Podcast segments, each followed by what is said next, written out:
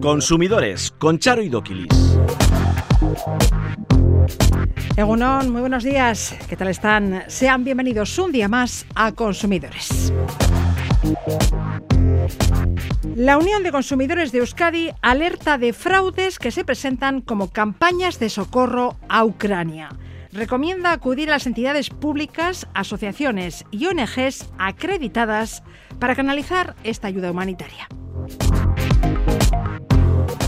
Movilización el 23 de marzo por la subida de precios de suministros y otros bienes y servicios. Pedro Sánchez anuncia rebajas fiscales de luz, gas y gasolina para el 29 de marzo. La ministra Rivera señala que el gobierno pretende topar el megavatio hora de electricidad en 180 euros. La nueva ley de Estatuto de las Personas Consumidoras de Euskadi endurecerá las multas si las infracciones afectan a las personas vulnerables. Asimismo, este anteproyecto de ley recoge también que Conchumovide podrá imponer a la empresa infractora, además de la sanción administrativa correspondiente, el pago de una indemnización por daños y perjuicios al usuario afectado. Nueva ley de tráfico. Desde este lunes, sujetar el móvil con la mano mientras se conduce conllevará una pérdida de 6 puntos y 200 euros de sanción. Ah, y se suprime la norma que permitía rebasar en 20 km por hora la velocidad máxima genérica para adelantar. Con el precio del combustible máximos históricos, es muy recomendable localizar las gasolineras más baratas. ¿Saben que hay aplicaciones para ello? Comienza ya Consumidores.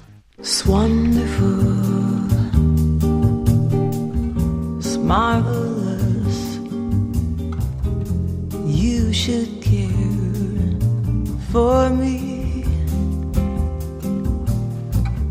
It's awfully nice. It's paradise. It's what I love to You made my life so glamorous.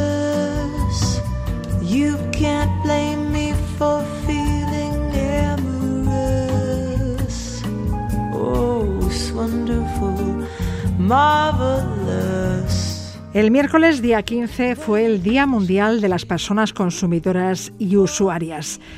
Ese día fue el elegido para conmemorar el décimo aniversario de Conchumovide y presentar el anteproyecto de ley del Estatuto de las Personas Consumidoras. Esta norma contempla novedades muy favorables para el consumidor. Javier Hurtado, consejero de Turismo, Comercio y Consumo del Gobierno Vasco. Egunon. Egunon, buenos días. Esta norma sustituirá a la aprobada en 2003. Era necesaria, habida cuenta de los cambios sustanciales en los hábitos y formas de consumo que se han producido en estas casi dos décadas, ¿no? Sí, efectivamente, teníamos una ley del 2003 y bueno, hay pues unos cambios en el consumo, en las formas de pago, en la relación que tenemos los consumidores y usuarios. También hay una serie de normativa europea, directivas que se han ido transponiendo, también una normativa estatal y bueno, creíamos que era el momento de, de traer esta ley, que bueno, de momento es un anteproyecto, ahora tiene el trabajo que hacer el, el, Parlamento y también, bueno, pues en la conmemoración de los 10 años de Consumo Vide, que no estaba, porque fue Consumo Vide, eh, bueno, parte de una ley del 2007 y se creó en el 2009, bueno, pues queríamos también reforzar ese papel de Consumo Vide en esta nueva ley, con, bueno, con muchas novedades y creemos que son positivas para reforzar a los consumidores y usuarios. Enseguida nos adentramos en el contenido de este anteproyecto de ley, pero antes permítame que hablemos de la situación económica tan delicada que atravesamos. Urcuyu hablaba hace unos días de economía de guerra para referirse a las consecuencias de la invasión de Ucrania. Y la verdad es que las cosas no están nada bien. Los precios de la energía están disparados, precios que afectan a los consumidores, a los profesionales, a las empresas y como consecuencia a los bienes que producen. Así que todo está subiendo. Sí, efectivamente. La verdad es que venimos de, vivir una situación de crisis por la pandemia y a la que nos hemos acostumbrado a vivir en, en incertidumbre. Y esa misma incertidumbre es la que tenemos que enfrentar con, con esta nueva situación. Y efectivamente, bueno, desde el departamento completamos, contemplamos esta situación con preocupación y analizamos con nuestros sectores pues toda la situación de las cadenas de suministros y ese aumento de costes y, bueno, efectivamente es una crisis global y bueno, entiendo que debemos de partir de soluciones eh, globales y todas las administraciones. Esto es una cosa que estamos hablando de medidas a nivel europeo, medidas del gobierno de España, medidas del gobierno vasco, medidas de diputaciones, ayuntamientos. Bueno, pues igual que afrontamos la crisis del coronavirus, yo soy un convencido de esa colaboración institucional y en este sentido tenemos que aplicar también medidas de forma coordinada. El día 29, el presidente del Gobierno anunciará el Plan Nacional de Respuesta a las Consecuencias Económicas de la Guerra, que incluye la rebaja fiscal de la gasolina, la luz y el gas. Asimismo, el Consejo Europeo decidirá medidas conjuntas de contención de los precios los días 24 y 25. Hasta entonces, Sánchez trata de convencer a los líderes europeos para que apoyen su propuesta de que el precio del gas deje de marcar el precio de la luz. Pedro Sánchez el lunes en la sexta. Las rebajas fiscales se van a producir, vamos a hablar con los sectores. El 24 y 25 de marzo nos jugamos mucho, España y Europa, para sacar adelante una propuesta que viene defendiendo España desde hace muchísimo tiempo y es el eh, topar o el desacoplar el precio del gas al precio de la electricidad. Se actuará dentro de unos días, pero los ciudadanos exigen que sea ya no se pueden tomar medidas excepcionales para una situación excepcional. Y no solo me refiero al gobierno central. El gobierno vasco no tiene herramientas para ayudar a las empresas y a las familias que están viviendo situaciones muy difíciles. No, no han hablado de ello en el Consejo de Gobierno. Sí, claro que hablamos, y, pero como le he dicho antes, estamos ante una crisis global y yo creo que debemos partir de primero de esas soluciones globales. Yo creo que es clave esos días 24 y 25, ese Consejo Europeo para desacoplar el precio del gas a, al resto dentro del mix energético.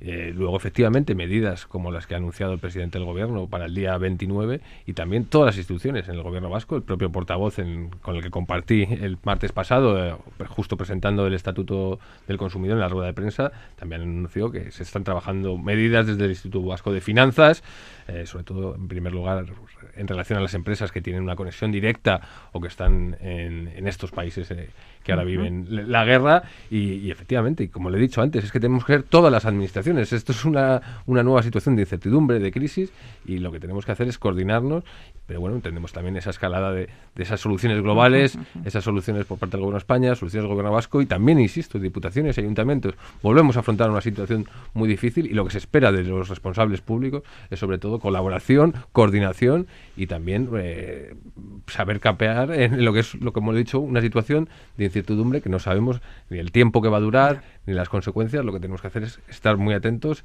y muy eh, en colaboración, y por lo menos en el departamento lo estamos con lo que son los sectores que nos competen. Y a los consumidores nos preocupan los precios, pero también el abastecimiento de los comercios. Los productores han advertido de que la invasión rusa va a generar problemas de abastecimiento.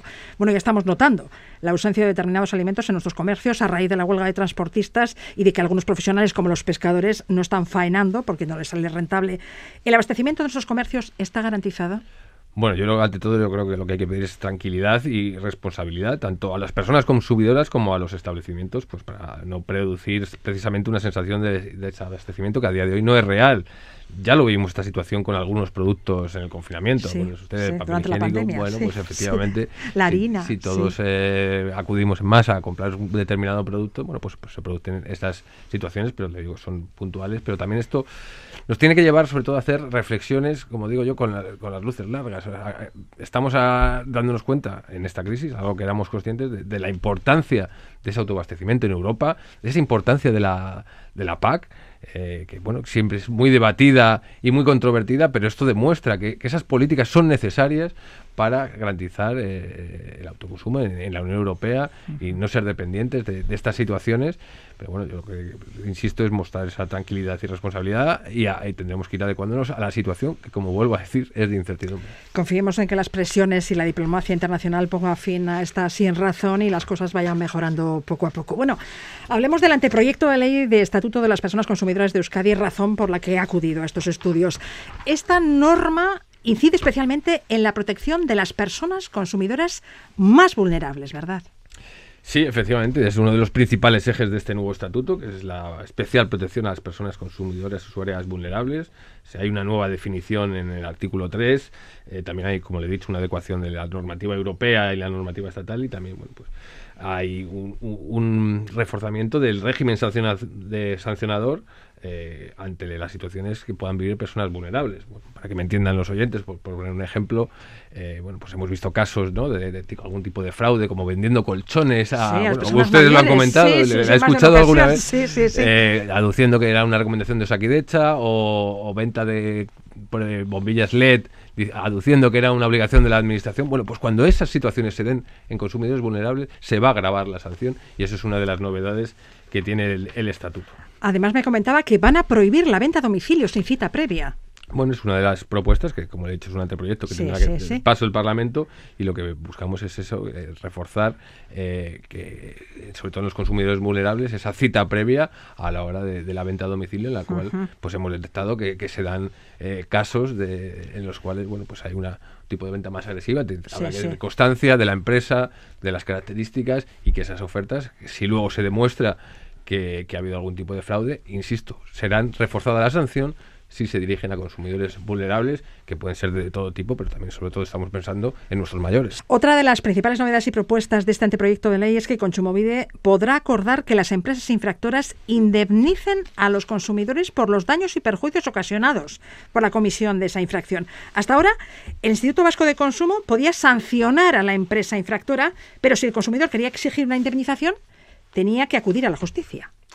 Sí, mira, esta es una de las novedades jurídicas más importantes, yo creo que de la ley, que además es un salto cualitativo. Eh, va más allá que, la indemnización. Efectivamente, usted lo ha explicado muy bien. Eh, cuando bueno, había una situación, por ejemplo, voy a poner un ejemplo, yo creo que es la forma más clara. Si yo tengo una reclamación con una entidad telefónica, imagínese de 40 euros, y hago esa reclamación a Consumovides, y todo el expediente demuestra que ha habido algún tipo de infracción, Consumovides sancionaba a la compañía, pero luego el, consumidor usuario tenía que acudir a la vía judicial para resarcir esos 40 euros. Bueno, pues ahora en, en, esa propia resolución se podrá eh, bueno, pues condenar a la empresa a, esa devolución de ese dinero cobrado indebidamente, incluso más allá, si se da el caso, a una posible indemnización.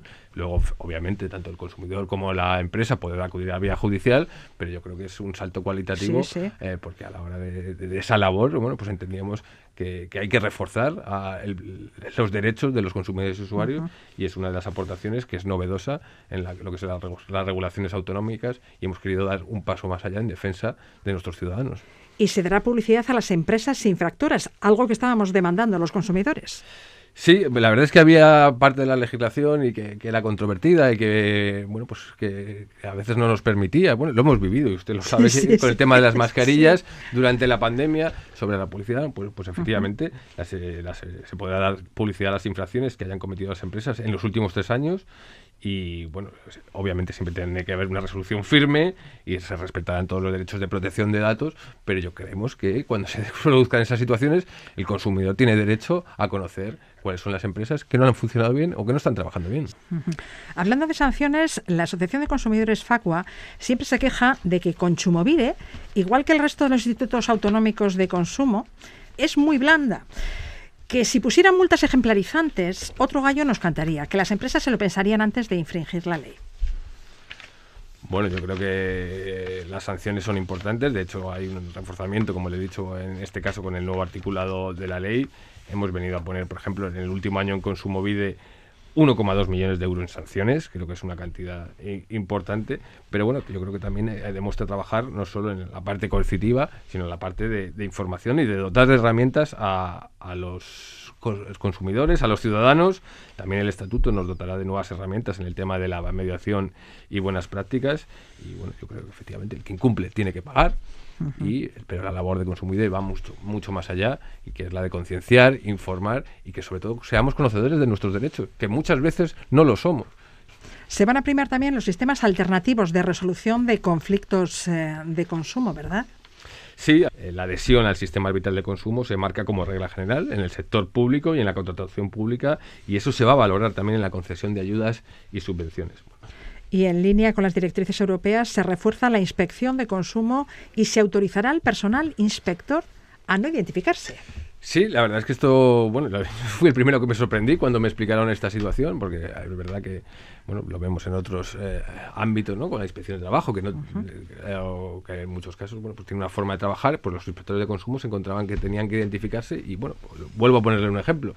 Si tú tienes que hacer una llamada telefónica a una empresa para ver qué información da de las condiciones de contratación, si previamente el inspector se identifica, pues igual no hacen la misma información que a, a un ciudadano o Sí, ciudadana sí. de a pie. Bueno, pues eso yo creo que se salva con, con ese cambio en la regulación para que en casos concretos, como el que le acabo de explicar, bueno, pues que no tengan que identificarse y puedan ser conocedores y realizar su labor inspectora de una forma mucho más certera y fiable. Bueno, estamos hablando de un anteproyecto de ley. ¿Cuándo se convertirá en ley? Bueno, pues ahora el paso es, como bien sabe usted, lo hemos aprobado en el Consejo de Gobierno el, el martes, en los próximos días se mandará al Parlamento y bueno, es verdad que tenemos una legislatura con una grande con una gran producción legislativa y bueno, pues no me corresponde a mí poner los, los tiempos del Parlamento, pero por mi parte lo que eh, hago es un llamamiento pues a los grupos políticos para trabajar y poder aunar eh, pues bueno, también las aportaciones que nos puedan hacer e insisto, sacar una ley que creo que es beneficiosa. Tenemos una ley del 2003 que es necesario, bueno, pues poner la ley y luego se podrán seguir haciendo eh, mejoras a través de, de otras normativas, pero creo que es importante que Euskadi tenga una ley avanzada como es este nuevo estatuto básico del consumidor y usuario. Un estatuto que busca personas consumidoras más informadas, más responsables, más concienciadas y más conscientes. Javier Hurtado, consejero de Comercio, Turismo y Consumo del Gobierno Vasco, gracias por acompañarnos. Muchas gracias y, y- y valorar mucho el trabajo que hacen ustedes también, porque creo que es importante en esa labor de información el que hacen los medios de comunicación y el que hace este programa. Es nuestra obligación como medio público. Muchas gracias. Gracias.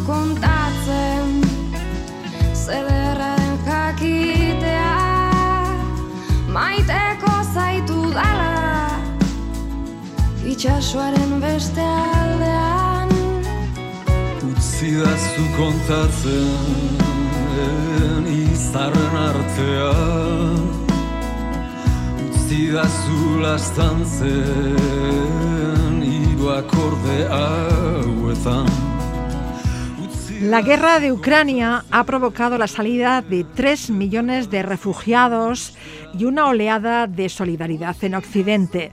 Sin embargo, muchos sinvergüenzas se sirven de esta crisis humanitaria sin precedentes para llenarse los bolsillos. La Unión de Consumidores de Euskadi nos ha alertado esta semana de varios fraudes que se presentan como campañas de ayuda al pueblo ucraniano. Blanca Ibáñez, abogada de la UCE. Egunon. Buenos días, Charo. Blanca, ¿cómo actúan estos tipos? ¿Cuál es su modus operandi?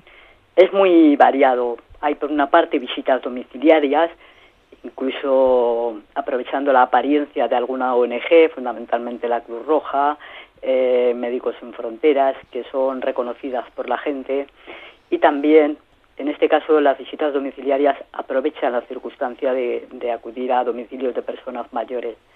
También, aparte de estas visitas, lo que hacen es envío de comunicaciones desde sitios web y páginas de Internet falsos y también mensajes a través de las redes sociales y correo postal o electrónico, es decir, aprovechan la facilidad que tiene la comunicación telemática y las visitas domiciliarias que parece que la situación de presión moral que recibe una persona eh, ante esta situación de crisis pues puede ser aprovechada en perjuicio de, de- del que recibe la visita. Ya. Bien, supongamos que llegan a mi casa y me dicen que pertenecen a la asociación X que está ayudando a los ucranianos y me piden dinero. ¿Qué hago? Bueno, eh, las ONG, las eh, asociaciones que se dedican a esto, están estableciendo puntos de encuentro, tanto físico como eh, telemáticos, que están bien localizados y están bien acreditados. Yo en la duda, yo prefiero decir, bueno, ya contribuiré, agradezco su interés, tomo nota de su organización, déjeme su tarjeta o me la apunto la tarjeta, pero no voy a contribuir a- de inmediato. Es tan Bien. fácil como eso. Porque En ningún caso facilitaremos nuestros datos personales es, ni no, bancarios a eso nadie. es, porque nadie pide a domicilio esta ayuda. Se están estableciendo puntos físicos, tanto de recogida como de material, como de recogida de fondos, y a través de entidades que están eh, aseguradas de alguna manera su, su veracidad y su destino, que es lo que importa en este caso, para que la ayuda llegue a, a Ucrania. Entonces, en principio, Agradezco su visita, tomo nota de su situación, hasta luego. Cerrar puertas, sin entrar en un debate porque ahí ya es cuando la posibilidad de convencernos sea más fácil. Vale, Entonces, vale. tomo nota de su asociación, ya haré la aportación que corresponda y hasta luego, buen día y punto. ¿Y qué hago si esa comunicación me llega a través de un email o un mensaje de texto con un enlace o archivo adjunto? Lo importante es no hacer clic, no tocar ese enlace para derivarnos a páginas que puedan ser fraudulentas o de lo que se llama phishing o pesca, que permite la captación de datos y por lo tanto no hacerlo. Las organizaciones no gubernamentales, las asociaciones y las entidades públicas que están colaborando para la ayuda a Ucrania están bien establecidas, están bien definidas y en la ayuda es mejor eh, pecar de prudente porque la ayuda la podemos dar yendo a una entidad bancaria o yendo al, al establecimiento de la entidad eh, o de la asociación y es preferible no hacer nada a través de medios telemáticos Bien. por ese motivo. Evitaremos acceder o hacer clic en enlaces o archivos. Eso es. Bien, el perjuicio para nosotros es importante porque podemos vernos desagradablemente sorprendidos con pérdida económica de nuestros fondos y lo importante que es nuestra contribución a ayudar a esas personas de Ucrania que necesitan nuestra ayuda no va a ser efectiva. Ya, y si hemos facilitado esos datos personales, y si hemos descargado archivos, y si hemos sido víctimas de un fraude, ¿qué debemos hacer? En principio, ponerse en contacto con la entidad financiera para, para bloquear eh, los traspasos de fondos o anular las, los posibles eh, que se hayan hecho. Intentar conocer eh, cuáles son esas páginas a las que hemos accedido para, en su caso, presentar una denuncia ante las autoridades administrativas y, por supuesto, pensar con prudencia siempre en no volver a, a hacer esto. En caso de que se haya hecho, tomar esas medidas precautorias de acudir a la entidad financiera para bloquear nuestras eh, disposiciones de dinero por medios telemáticos y poner la correspondiente denuncia. La UCE recomienda a las personas interesadas en prestar ayuda humanitaria acudir a las entidades públicas, asociaciones y ONGs acreditadas para canalizar esa ayuda, ¿verdad?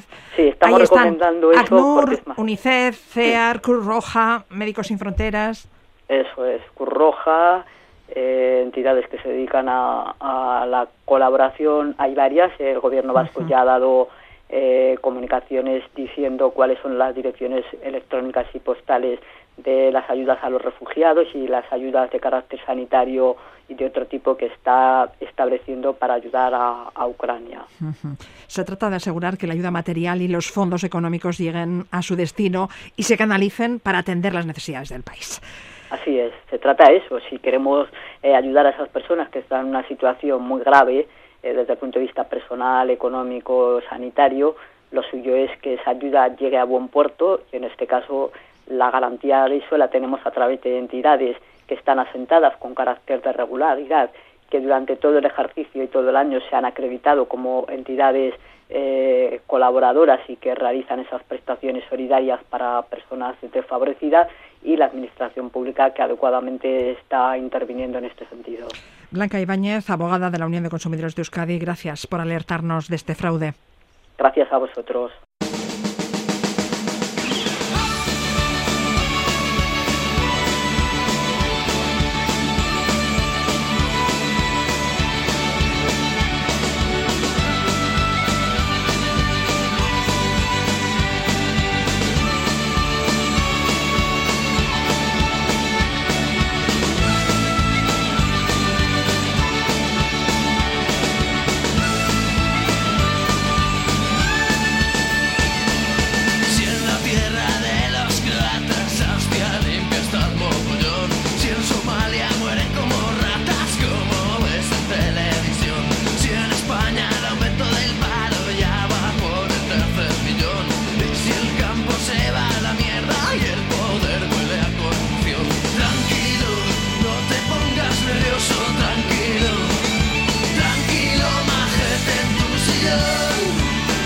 Comisiones Obreras, UGT, la Confederación Estatal de Asociaciones Vecinales, Asociaciones de Autónomos y FACUA llaman a la movilización el 23 de marzo por la desproporcionada subida de precios de suministros y otros bienes y servicios. Miguel Ángel Serrano, vicepresidente de FACUA, muy buenas. Hola, ¿qué tal? El lema es contener los precios, proteger el empleo, frenar el deterioro de nuestras condiciones de vida. Sí, efectivamente. Bueno, todo lo estamos viendo en todos los medios públicos de, de, comunicación, ¿no? Al final estamos padeciendo ahora mismo una de las inflaciones más elevadas de los últimos años. Eh, bien, además, entre otras cosas, pues por el tema del encarecimiento de los precios de la energía y especialmente por el tema de, los precios de, la electricidad, que desde Paco llevamos alertando desde hace varios años ya, que, que estamos en una escala de precio totalmente inadmisible y que el sistema lo está llevando a esto. Y bueno, pues esto ha provocado que FACUA, junto a otras organizaciones sociales que, que, las ha citado, pues hayamos decidido realizar una convocatoria para este día. ¿no? Exigís que se contengan los precios, precios que no dejan de subir, como decías. Esta semana la bombona de butano alcanzaba los 18,63 euros. Nunca había costado tanto una bombona de butano, ¿no? Efectivamente, es que al final el problema es que es por todos los lados para el consumidor. ¿no? O sea, tenemos por un lado el, el, butano, que nunca había subido como ha subido hasta ahora, tenemos la energía eléctrica, como decía, pero ahora también el gas, los combustibles, y eso lógicamente termina repercutiendo en toda la cadena de producción y distribución, lo que hace que la, que la cesta de la compra, para que todos nos entendamos, pues también se encarezca al consumidor. Si todo eso provoca que el IPC suba, pues también hay otros conceptos que suben, como por ejemplo los alquileres, aquellos consumidores que, que viven de alquiler, ¿no? y lo que hace falta es de una vez por todas que por parte del, del gobierno se tomen medidas, pero medidas de verdad drásticas y urgentes y además pues con cierto calado que, precisamente pues eviten esta subida desproporcionada de los precios porque al final vamos a llegar a la tesitura de que, bueno de que va a ser un auténtico trauma para el consumidor español pues poder hacer frente a temas que son totalmente básicos como puede ser por ejemplo el acceso a la energía eléctrica. Con respecto a la energía eléctrica, con respecto a los precios de la luz, la ministra Teresa Rivera anunciaba el jueves que el Gobierno pretende topar de nuevo el megavatio hora de electricidad en 180 euros. ¿Qué opináis? Bueno, pues lo hemos calificado como una tomadura de pelo, básicamente, porque es que este tope ya existía. Este tope se encontraba en una resolución de 6 de mayo de 2021 y se estuvo aplicando pues hasta hace hasta hace pocos meses. De hecho, el tema de quitar este tope ha sido también lo que ha contribuido a esa a esa subida desproporcionada de, del precio del megavatio. ¿no? Nosotros desde FACO venimos defendiendo un límite de 50 euros, no, 200, no de 180 euros. Esto lo que nos muestra una vez más es que el gobierno no tiene el interés real de ayudar al pequeño consumidor, sino que lo que está desplegado totalmente a los intereses empresariales de, del sector, de un sector que, que, bueno, como venimos alertando desde FACO, la privatización que se lleva a cabo en España lo que provocó fue un oligopolio que es al final del que depende pues la fijación del precio eléctrico y así estamos. ¿no? Ya, pero Europa no prohibió topar eh, el precio de la luz. Bueno, es que eh, esa es otra de estas cosas de este gobierno, ¿no? Europa parece que impide hacer muchas cosas y después misteriosamente se pueden hacer. Lo mismo pasó con el IVA, ¿no? Cuando nosotros de Facua defendíamos que hacía falta una bajada, una bajada del IVA, que, que el suministro eléctrico no es un no es un servicio de lujo, sino que es un servicio básico para todos los consumidores. El gobierno decía que es que Europa no le dejaba y oye misteriosamente eh, de buenas a primeras cuando la cosa empezó ya a ser totalmente eh, desproporcionada e insostenible, pues bajó el IVA la cantidad que la tenemos ahora mismo, aunque ya ha sido una bajada eh, una bajada temporal. ¿no? Uh -huh. eh, el gobierno lleva también mucho tiempo diciendo que no se puede tocar el sistema de fijación de precio de la electricidad, que no se puede intervenir en esta, en esta subasta marginalista que tanto quebradero de cabeza nos trae. Y en cuanto ha dicho Europa públicamente que está haciendo medidas para poder ver qué se hace con el tema e intervenir de alguna forma en, en la fijación de los precios de la energía, pues entonces ya, oye, qué casualidad, ya sí hay medidas que podemos poner, ¿no? Los gobiernos siempre van a tener márgenes de actuación. Es verdad que, que, Europa está ahí, es verdad que hay unas reglas de juego comunes para todos los estados, pero dentro de esas reglas de juego siempre se van a poder realizar cosas y siempre se van a poder realizar además especialmente medidas para aquellos consumidores que se han considerado más vulnerables. Antes de acabar, dos últimas notas. El cierre del espacio aéreo ruso a varios países europeos, entre ellos el Estado español, y del espacio aéreo español a las aerolíneas rusas, está provocando que muchos vuelos no puedan operar. ¿Los afectados por cancelaciones de vuelo con Rusia pueden reclamar la devolución íntegra de sus billetes? A ver, mmm, sí pueden reclamarla, de siempre y cuando el Reglamento Europeo 261-2004 sea de aplicación. Este reglamento es de aplicación cuando partimos desde un Estado europeo hacia un tercer Estado, es decir, salimos desde España a Rusia, o cuando se parte de un Estado que no es miembro de la, de la Unión Europea hacia otro Estado que sea miembro, siempre que la, la aerolínea sea comunitaria y siempre que no hayamos recibido alguna clase de compensación en el país de origen. Yo sé que suena muy enrevesado, pero Sí. es que es el ámbito de aplicación de la, de la norma europea que, que, dicho sea de paso, es de aplicación directa en todos los Estados miembros de la Unión Europea. ¿no? Si resulta de aplicación este reglamento europeo, cuan- el reglamento europeo recoge que cuando se produce una cancelación de un vuelo, sea por el motivo que sea, nos tienen o que devolver el dinero o que darnos un transporte alternativo eh, en unas condiciones que nos venga bien, o sea, que la pactemos con la aerolínea. En este caso, aunque cada consumidor... Pero claro, hablamos de la que- legislación europea. Claro, sí, sí, pero tendría que resultaría de aplicación, como digo, en los, si se diera alguno de los, de los supuestos. ¿no? O sea, Claro. desde luego sería indiscutible si tuviéramos el, ave- el avión comprado desde, desde España para, para Rusia. En el caso de Rusia para España, pues dependería de lo que decía, dependería de que De la compañía aérea. europea. Claro. que fuera una, una- Si es con Aeroflot, igual no recuperábamos Sí. el dinero. Sí, por ejemplo, sí. con Iberia, o con Ryanair, que no sé yo si fletará vuelos, o con una compañía alemana, con alguna compañía que fuera de la, de la Unión Europea. Siempre y cuando no hubiéramos tenido alguna clase de atención por parte de, de- de las autoridades rusas en este caso. Y hablando de vuelos, Facua ha presentado una nueva denuncia contra Vueling por cobrar a los pasajeros un suplemento por subir el equipaje de mano a la cabina. Eso sí, aquellos que contratan las tarifas más caras no pagan por ello. Efectivamente, nosotros desde Facua ya denunciamos a Vueling en su día ante la Agencia Catalana del Consumo por ser, bueno, por ser una aerolínea que tiene su domicilio social en Cataluña. No hemos tenido noticias de la agencia catalana, pero en cambio sí que consumo de, de las Islas Baleares y que sanciona a Ryanair exactamente por, por la misma causa. Entonces, pues hemos decidido, teniendo en cuenta que Vueling fleta vuelos en, en las Islas Baleares, hemos decidido presentar la denuncia también en las Islas Baleares, bajo el argumento primero de que, de que este tipo de conducta resulta contrario a la Ley de Navegación Aérea Española, que es una ley, una ley que está vigente, eh, en la que dice que no te pueden cobrar claramente por, por el equipaje de mano, pero es que además el propio Tribunal de Justicia de la Unión Europea, eh, en una de sus sentencias que, que, bueno que se ha pronunciado sobre el tema de, de equipaje, más concretamente en el asunto 487-12, pues ha dicho que, que, el equipaje de mano no nos pueden cobrar tampoco por él y que se entiende que, que bueno que siempre y cuando eh, se cumplen unas exigencias razonables relativas al peso, dimensiones y demás, Sí, sí. y temas de seguridad, pues no nos pueden eh, cobrar por este equipaje de mano. A lo Ya. que habría que añadir también que es que el uso del mercado siempre ha sido que bueno que uno puede subir con un pequeño equipaje de mano al avión, lo que es totalmente desproporcionado que intente sacarnos dinero por todos los lados y que y que bueno y que nos hagan contratar una tarifa más cara mm, por no pagar pa- para no pagar por este equipaje Ya. de mano. Es ilegal que nos cobren por subir el equipaje de mano a la cabina, pero cuando hacemos la reserva no podemos dejar de pagar ese suplemento. Si no lo hacemos, no hay billete. Entonces, pagamos y luego reclamamos la devolución de ese suplemento. Pues si tenemos intención de coger ese vuelo concreto con esta aerolínea, habrá que hacer eh, habrá que hacer eso, habrá que pagar y después y después reclamar la devolución de ese suplemento, más que nada porque como hoy día está todo automatizado y estamos ante contratos que se llaman de adhesión y demás, mm, si no no vamos a tener posibilidad alguna de comprar el billete y lógicamente pues no vamos a poder embarcar al avión. Ahí tendrá que ser el, el pasajero, el, el consumidor el que decida si quiere realizar ese vuelo, si lo puede realizar con la competencia o si lo quiere realizar realmente con Vueling por la razón que sea y después en el caso de que lo haga pues que sepa que tiene la opción de intentar reclamarles la devolución de, de ese sobrecoste. Miguel Ángel Serrano, vicepresidente de FACO Consumidores en Acción, mil gracias.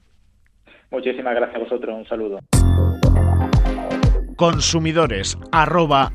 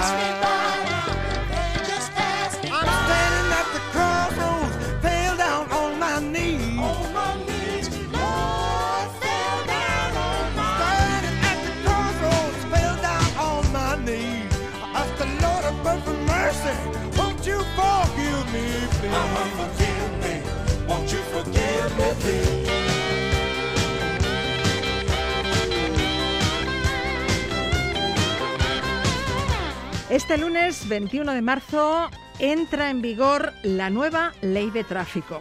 Una norma más dura con quienes se despistan al volante o con aquellos que viajan sin los elementos de protección obligatorios.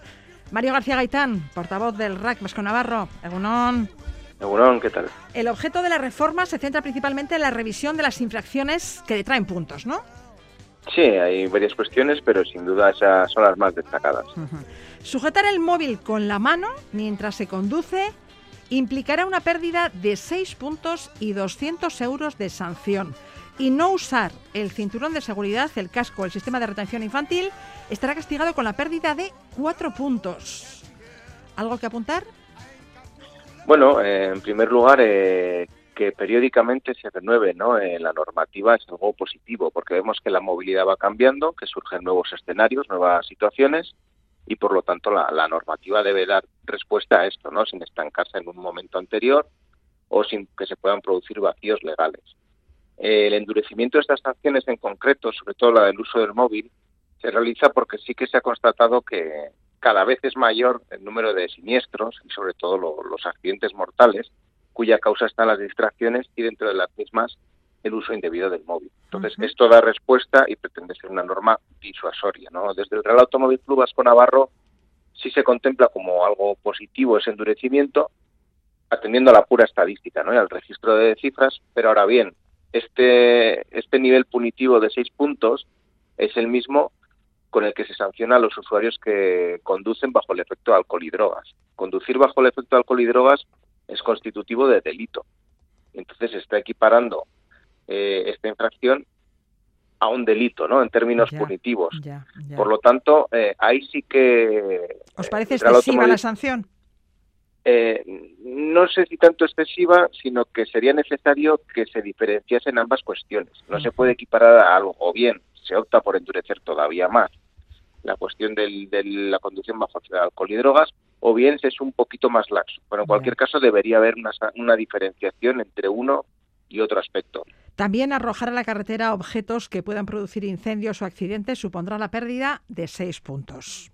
Bueno, estamos viendo también, ¿no? Como todos los años, eh, por, arrojar ese cigarrillo, pues se producen varios incendios, ¿no? Y que son, suponen un gran coste, una gran pérdida patrimonial, ¿no? Y natural. Entonces, también es necesario que se endurezca, siempre buscando la, la medida disuasoria. Y 6 puntos nos quitarán también si no protegemos adecuadamente a bicicletas y ciclomotores en los adelantamientos. En los adelantamientos tenemos que ocupar el carril contiguo en vías de dos o más carriles por sentido, ¿no?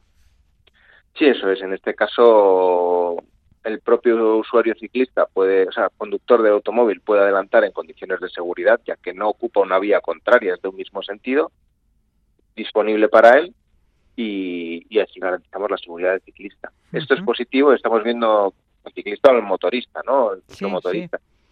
Eh, hay un incremento, ¿no? Cada vez mayor de este tipo de usuarios, también el de los patinetes eléctricos, ¿no? Y de otro tipo de, de elementos y por lo tanto cuanto más hay, más situaciones surgen, ¿no? Y más es necesario garantizar la seguridad y la coexistencia entre distintos medios.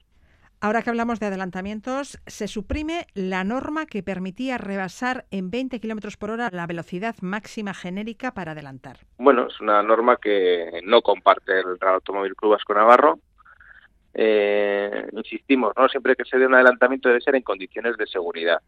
¿Qué es lo que produce estos 20? Bueno, en un margen que no es muy grande, en el cual, el cual no vamos a perder el control del vehículo ni, nos exponemos a situaciones de riesgo, pero sí minimizamos el tiempo en el que estamos en otro carril para rebasar y hacemos una maniobra que no está exenta de peligros en un menor tiempo posible. Entonces, en, en el menor tiempo posible que se pueda realizar esto, e insisto, eh, y recalco, en condiciones de seguridad, pues siempre será más favorable, ¿no? Condición de seguridad es pues, siempre que tengamos el control del vehículo, visibilidad, anchura de vía, eh, adherencia, que no haya una curva sinuosa, siempre que esto se cumpla, esos 20 kilómetros por, por hora de más nos garantizaba pues, poder hacer, eh, realizar esa maniobra en el mínimo tiempo posible. E insisto, eh, en esas condiciones de seguridad. También desde este lunes estarán prohibidos los inhibidores de radares o cinemómetros, estén conectados o no. Se plantea una sanción de tres puntos y una multa de 500 euros. Sí, así es. Y bueno, aquí hay un aviso ¿no? que hay que dar a todos los oyentes, que no se asusten porque estos son unos dispositivos muy específicos que no tienen nada que ver con el dispositivo GPS que tengamos en nuestro automóvil, que ya lo equipe de serie, el tontón o Vale, el aparatito que vamos a poner o nuestro teléfono móvil. Es otro aparato. Eh, nuestros dispositivos lo que sí que hacen es, tienen registrado donde hay un radar fijo y nos lo recuerdan, nos lo avisan. Pero estos otros eh, elementos que van a ser sancionados son detectores. Detectan la onda que emite el radar y nos avisa de esa onda. Puede ser un radar oculto o no. Y los inhibidores lo detectan, pero además envían, por así decirlo, unas ondas contrarias que aturda, que confunda a ese radar para que nos saque la fotografía.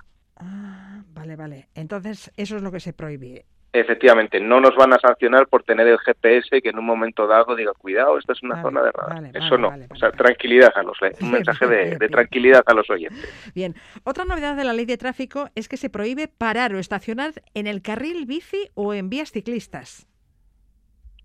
Sí, es una, una tónica que puede ser común ¿no? en núcleos urbanos, eh, diciendo, bueno, ya nos sortearán y esquivarán, y que realmente pues eh, sí que enfada mucho, ¿no? Sobre todo el colectivo ciclista, oiga, está ocupando usted mi vía, eh, ¿no? Y, y usted me dice que vaya por allí y ocupa mi vía, pues eh, pues no tiene sentido, ¿no? Esto es una de las... Siempre apelábamos, ¿no? Y hace dos años apelábamos a la coexistencia y la convivencia.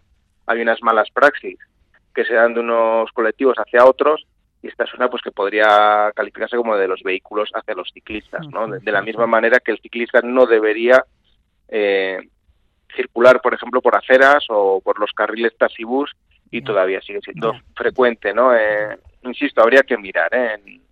O sea, no, no es malo en sí y, y siempre hay que procurar esa coexistencia en- entre los distintos colectivos. Ya podemos interiorizar todos estos cambios por la cuenta que nos trae. Aunque con los precios que tiene el carburante, Mario, igual dejamos el coche aparcado y nos movemos en transporte público, ¿eh? Bueno, pues está siendo, se está notando estas, estas últimas semanas, estos últimos días, una disminución ¿no? de- del consumo de combustible, del flujo del vehículo privado y un aumento del transporte público, ¿no? Y esto está motivado precisamente por, por eso, ¿no? Por ese ya miedo que se nos ha introducido con unas cifras de combustibles nunca vistas antes, ¿no? Hace unos días el barril de Brent, que es el petróleo de referencia, subió como la espuma y en paralelo subió la gasolina y el gasoil. Esta semana ha bajado mucho el barril de Brent, pero esa bajada no se ha trasladado a los precios del carburante.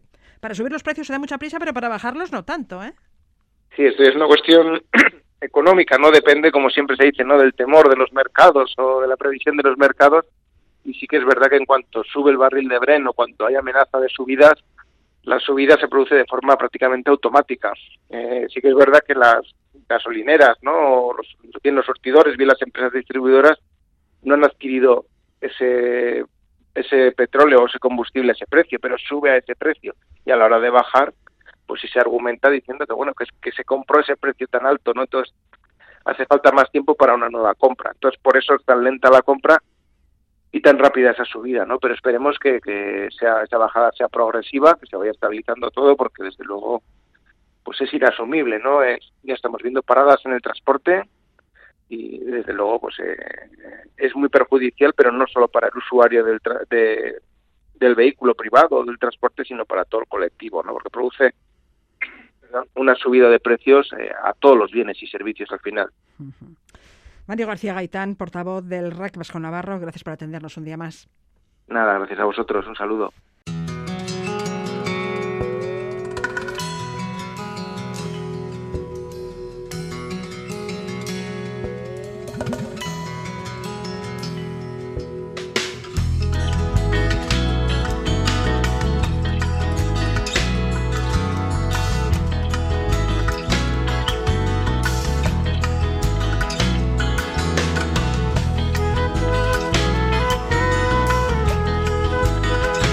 Repostar al precio más bajo posible se ha convertido en una necesidad. Por eso no está de más contar en el móvil con una o varias aplicaciones que nos ayuden a ahorrar unos euros. A continuación, Iruri Kenner nos va a seleccionar las mejores. Iruri, ¿qué tal? ¿Qué tal? Muy buenas. 2022 está siendo un año duro para los bolsillos eh, de aquellos que realizan muchos kilómetros con el coche. ¿eh? No ganamos para sustos, De verdad, madre la verdad. mía. Sí, ahora pasar por al lado de una gasolinera, bueno, pues es ver unos precios eh, que no habíamos visto nunca. El combustible se ha convertido en un artículo de lujo, ¿eh? Totalmente, son, eh, son, es terrible, es terrible. Ya da, da un poco de susto y, y bueno, ya incluso coger el coche para distancias cortas empieza a ser ya de, bueno, me lo voy a pensar, eh, que igual me, me merece la pena, ¿no? Eh, andar, aunque sea más tiempo. O utilizar que- el que- transporte que público. utilizar el, sí, efectivamente, hay que Como buscar otras decía antes Mario. alternativas, Sí, que se ha incrementado su uso. Hombre, pues no me extraña, Sí, sí. la verdad, pues no, no me sorprende. Bueno, sin embargo, hay diferencias entre unas gasolineras Sí. y otras, ¿eh? Sí, puede haber hasta 20 30 céntimos, eh, no solo en la misma ciudad, sino en gasolineras, una al lado de otra. Y bueno, al final, esto en todo lo- en un depósito de 40 50 litros, pues al final se va, se va notando, ¿no? Kilómetro a kilómetro. Así que vamos a ver qué podemos hacer que no sea recorrernos la ciudad con todo el coche para buscar cuál es la gasolinera más, eh, más económica, qué podemos hacer para buscar la mejor solución para nuestro bolsillo. Venga, queremos encontrar las estaciones de servicio más baratas y más cercanas a nuestra ubicación. Pues no nos vamos a complicar la vida.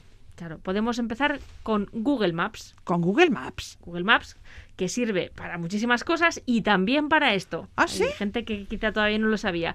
Y además que lo hace sin ninguna complicación. No tenemos que instalar nada, eh, no tenemos que buscar una opción rara, no tenemos que configurar nada.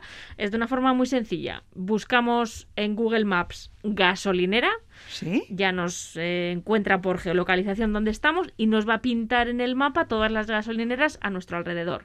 Y además también en un lateral o abajo, depende si estamos en el ordenador o en el móvil, nos aparecen listadas en el orden que queramos, que puede ser, por defecto suele ser la distancia a la que se encuentra de, de nuestra Ajá. ubicación, pero también por precio. Entonces, eh, encima de, mm, de la información básica que suele poner de los negocios, que pone el nombre, el horario, Sí, eh, a sí, qué se dedica, sí. encima nos va a poner el precio del, del combustible mm, según sus datos. Claro, puede que no esté 100% actualizado, pero nos puede servir de referencia. Muy bien, pues podemos hacer uso de esta aplicación, la de Google Maps. Sí. O también podemos usar una específica para esto, que se llama Gasal. Gasal. Gasol será en, eh, en inglés, pero claro, suena un poco raro lo de gasol, Sí. que nos recuerda a otras, a otras personas. Entonces, G-A-S-A. LL. LL, Eso vale. es. Es una aplicación Gasol. gratuita que está disponible para móviles eh, Android y iPhone y es una función muy similar a Google Maps, pero que además de mostrarnos un mapa donde podemos encontrar el carburante más barato, nos va a adaptar esa información a nuestro vehículo e incluso a nuestros gustos personales. Es decir, nosotros eh, configuramos la aplicación, le decimos qué tipo de carburante usamos habitualmente, la capacidad del depósito, incluso pues eh, yo que sé, el consumo medio que tiene el vehículo, mezcla toda esa información y nos recomienda la gasolinera más apropiada. Y Bien, además eh, nos informa de otras cosas que puede tener la gasolinera, pues yo que sé, si tiene mm, otros servicios, pues yo que sé, el- para lavar el coche, si tiene tienda, eh, si tiene de estas aspiradores, en fin, bueno, servicios eh, básicos que igual, sobre todo si nos pilla de viaje, nos puede ser de, de utilidad, ¿no? El combustible es solo uno de los muchos gastos que supone tener un vehículo. Hay una aplicación que controla todos los gastos de nuestro coche, ¿no? Sí, porque al vehículo se le asocian otro- otros gastos y no siempre somos conscientes de cuánto nos cuesta mantener un coche, muchas veces para lo poco que lo utilizamos. Es una reflexión que quizá tenemos que hacer y, dar ese- el salto al, al transporte público también. ¿no? Eh, podemos utilizar la aplicación Simply Auto. Simply Auto, que nos sirve, eh, además de para mm, controlar el gasto de combustible, porque nos permite ir apuntando cada vez que repostamos, eh, eh, pues para saber cuánto nos dura un depósito, cuántos kilómetros hemos hecho desde que nos hemos dejado los últimos 50, 60, ahora 80 o 100 euros. Eh, y también puedes apuntar las visitas al taller, nos podemos guardar los recordatorios, por ejemplo, eh, revisar el aceite en, en tal fecha o a la de tantos kilómetros, etcétera.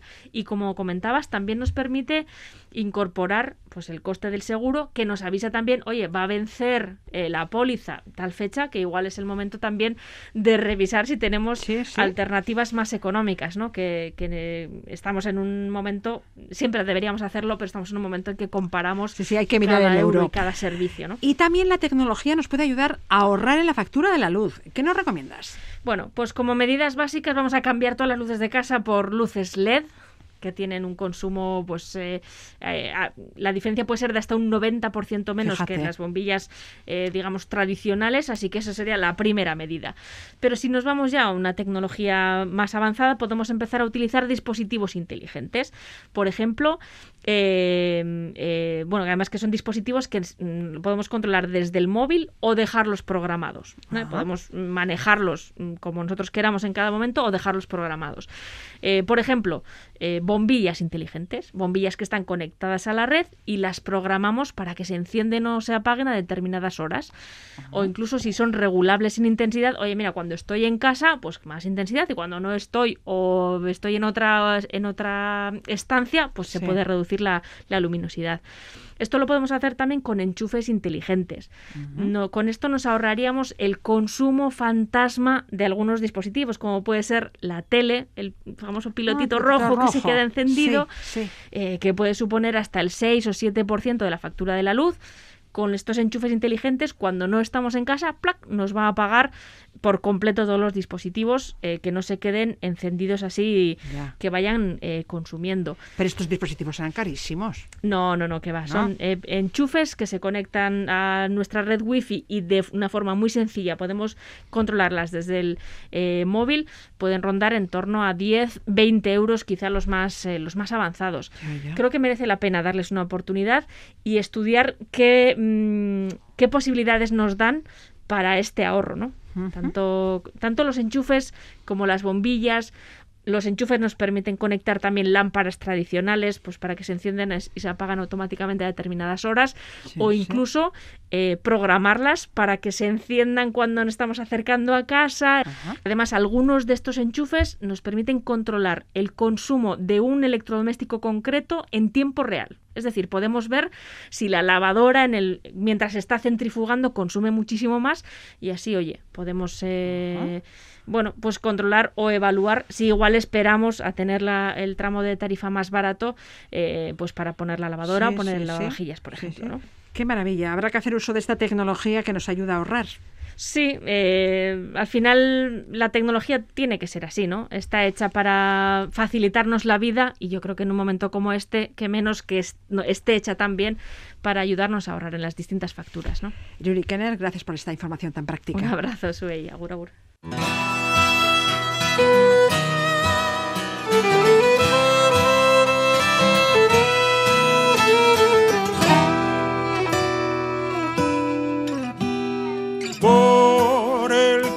Nos vamos ya. Les dejamos con Miguel Ríos y su nueva banda de Black Betty Trio que actuarán el próximo sábado en formato acústico en el Baluarte de Iruña.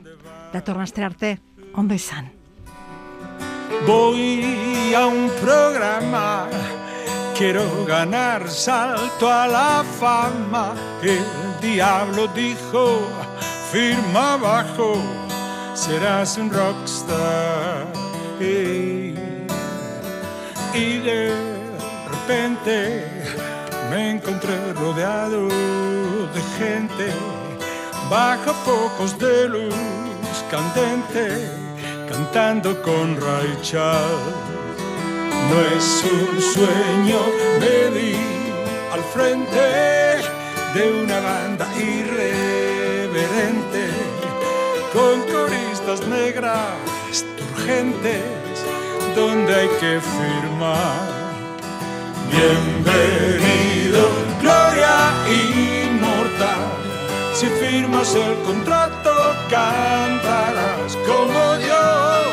Solo hay que cumplir la cláusula especial del final.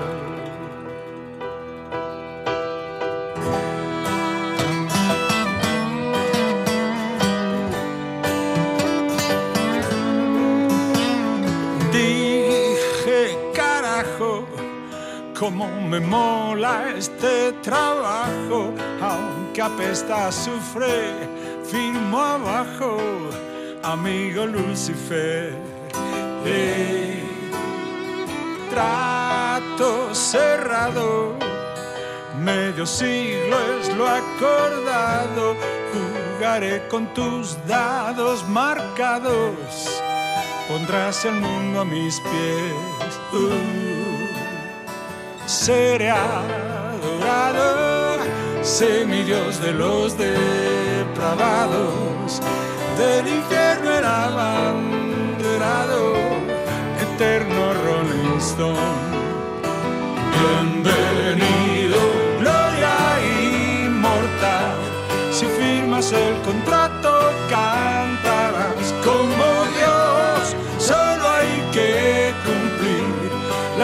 la cláusula especial del final. Tienes que volver al cruce de caminos donde hoy te encontré y te enrolarás en la Big Bang del gran Satanás.